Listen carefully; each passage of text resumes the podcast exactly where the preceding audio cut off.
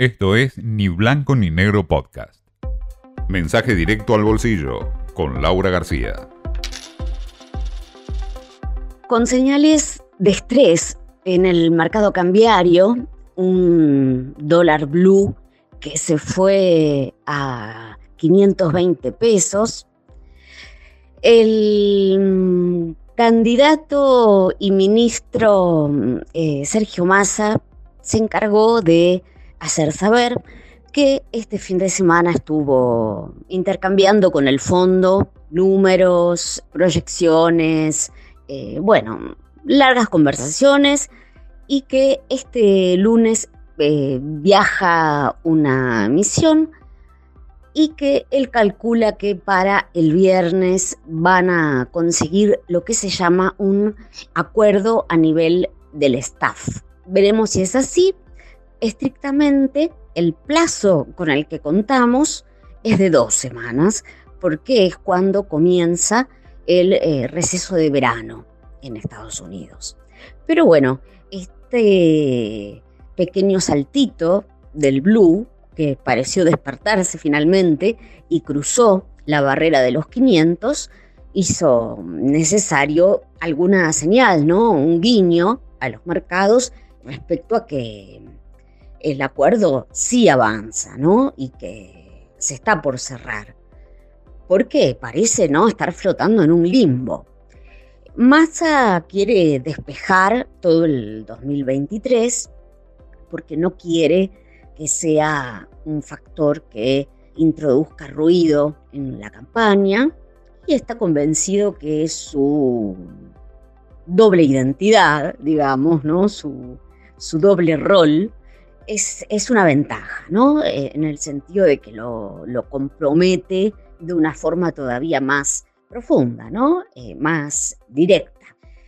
Lo cierto es que dólares no quedan y en buena medida va a depender mucho de que la gente no retire en forma muy agresiva dólares eh, de los bancos en la época electoral, ¿no? Porque no solo hay una dolarización de compra de dólares, sino que también es usual que haya un goteo de depósitos en dólares en la medida en que no se acelere, eso va a ser un factor importante, porque recordemos que los depósitos en dólares están computados ¿no?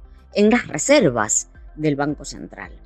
Así que ese también es un dato a tener en cuenta. Y por otro lado, hay cierta inquietud también dando vueltas respecto al uso que estamos haciendo de eh, los yuanes.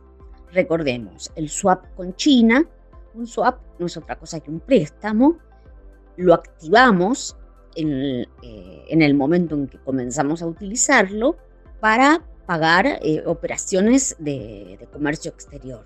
En vez de dólares usamos yuanes. Pero bueno, muchas voces están recordando, ojo que esto eh, es un préstamo, tiene un costo financiero, un plazo de devolución, no es gratis ayudan a inflar las reservas y son bárbaros los swaps, pero cuando los empezás a usar te salen plata. Así que esas son las novedades respecto a el acuerdo con el FMI. Descuenta Massa que más allá de este staff level agreement, este acuerdo a nivel de el staff, eh, él va a tener que viajar personalmente para ponerle el sello, ¿no? sobre todo en un momento de tanta incertidumbre, con un central tan, tan, digamos, eh, impotente, ¿no? Porque no, no tiene poder de fuego. Así que bueno, esperemos que no haga falta, como se está rumoreando en el mercado, otro programa dólar soja, la cuarta entrega, para ver si rascamos unos dólares al menos unos pocos. Esto fue Ni Blanco ni Negro Podcast.